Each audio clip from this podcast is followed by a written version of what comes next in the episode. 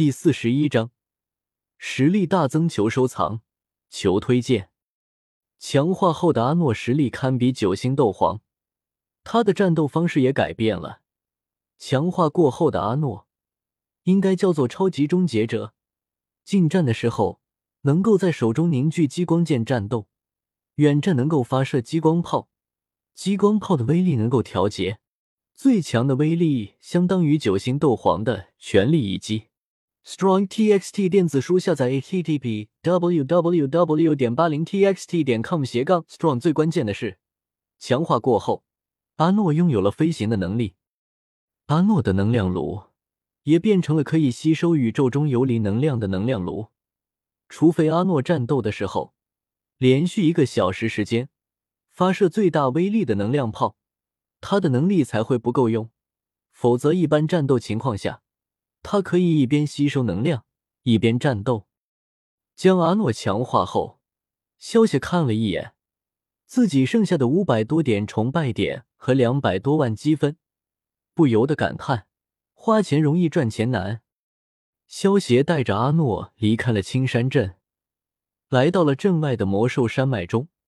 萧协找了个山洞后，让阿诺在外面守着，自己则准备吞噬天照火种了。来吧。萧协看着手中米粒大小的黑色天照火种，运用着斗气包裹了上去。因为天照火种刚刚强化，还没有自身的意识，所以萧协吞噬起来倒是非常的容易。不过，即使是这样，萧协还是在洞穴里待了三天的时间。三天之后，萧协睁开双眼，双眸中闪过一道金光，感受了一下自身的修为，萧协嘴角露出了欣慰的笑容。不愧是天照火种，三星大斗师。吞噬了天照火种后，焚诀也由黄阶低级的功法进化成了玄阶低级功法。这还是因为天照火种存在的时间太短，能量不足导致的。不过话说回来，如果不是因为天照火种的存在时间短，又还没有来得及诞生灵智，凭借消邪之前四星斗士的修为，也吞噬不了。就好像萧协虽然手中有着药老的古灵冷火，但是想要吞噬它，至少需要达到斗宗，萧协才有把握吞噬古灵冷火。w w w. 点 q y u s h u 点 c c 超多好看小说。萧协从储物空间中取出一套衣服穿了起来。之前吞噬天照火种的时候，萧协身上的衣服已经被烧光了。萧协穿好衣服，出了洞府。第一眼就看到了阿诺，只见阿诺的不远处有三具魔兽的尸体，都是斗灵级别的魔兽，而且都是被一击毙命。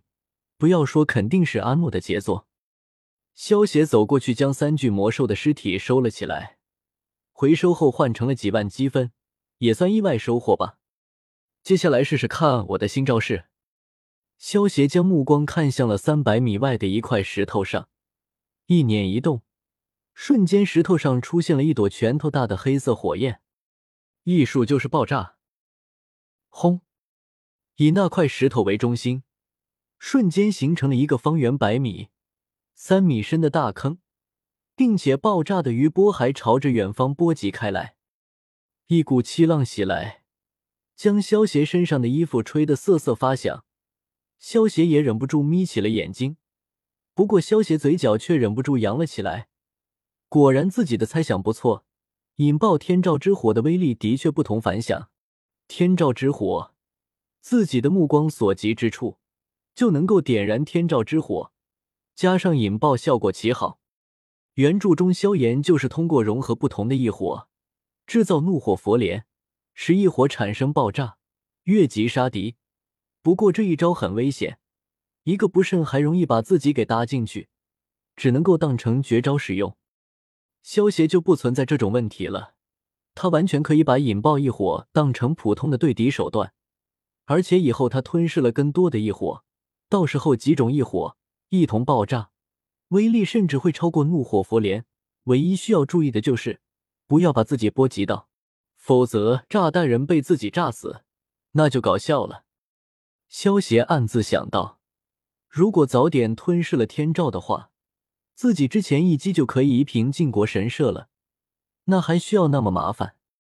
萧协意念一动，调出了自己的属性面板，姓名萧协，年龄十六，血统人族炸弹人，修为三星大斗师，职业三品炼药师，功法焚诀玄阶低级，异火天照，异能。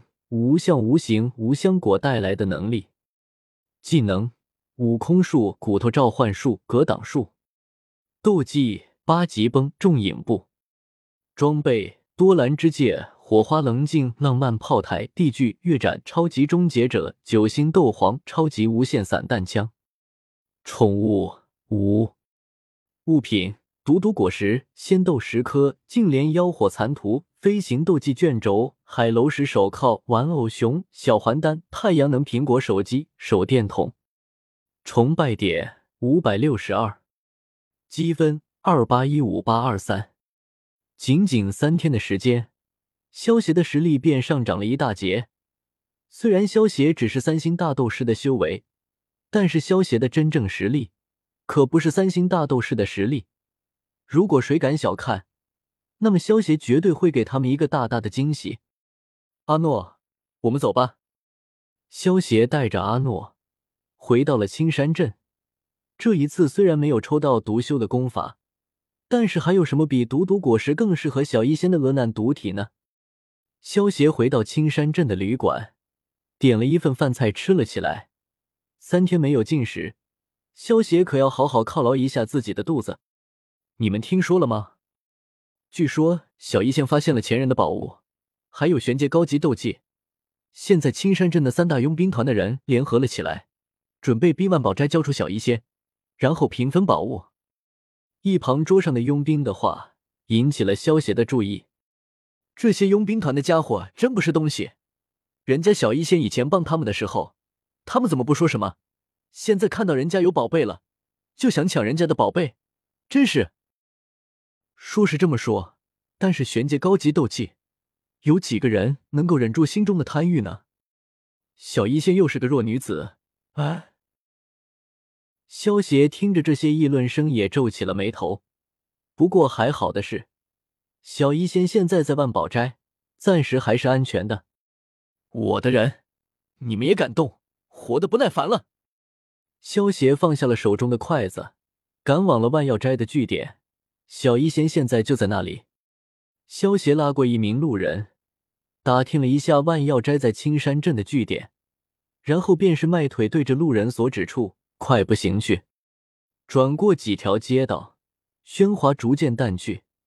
萧协顺着这条幽静的小道缓缓的行走着。片刻后，一处颇为别致的小庄园出现在了视线之内。在庄园的门口处。防守颇为森严，竟然足足有十多名全副武装的护卫守卫在此。望着那些护卫，萧协眉头微皱。他并不想惊动万药斋的主人，免得徒增麻烦。等找到小医仙，到时候再打闹一场也不迟。微微转了转目光，转身来到庄园的侧面，在小心的张望之后，悄无声息的攀爬了进去。溜进庄园，萧邪谨慎的躲开了一些巡逻的护卫，然后再悄悄的抓了一位身穿侍女服装的少女。望着少女那惊恐的神色，萧邪压低着嗓子嘶声问道：“小医仙是不是在这里？”呜呜！被萧邪捂住嘴，少女只能发出含糊的声音：“告诉我她在哪处房间，别给我耍花招，不然把你衣服扒光了。”丢出去！在耳边响起的滴滴威胁声，将年幼的少女吓得眸中浮现许些泪花。当下赶忙将到达小医仙房间的路线颤抖的指了出来。得到了位置，萧协将少女敲昏了过去，然后藏在一处隐蔽之所，这才小心的奔着他先前所指的位置窜去。在躲过几波巡逻之后。萧协顺利的来到一处颇为幽静的房间之后，悄悄的绕到前面，却是发现，在门口处竟然有着四名守卫。然而，虽然这四人看似是在守卫，不过他们偶尔扫向房间的目光，确实让萧邪觉得更像是在监视。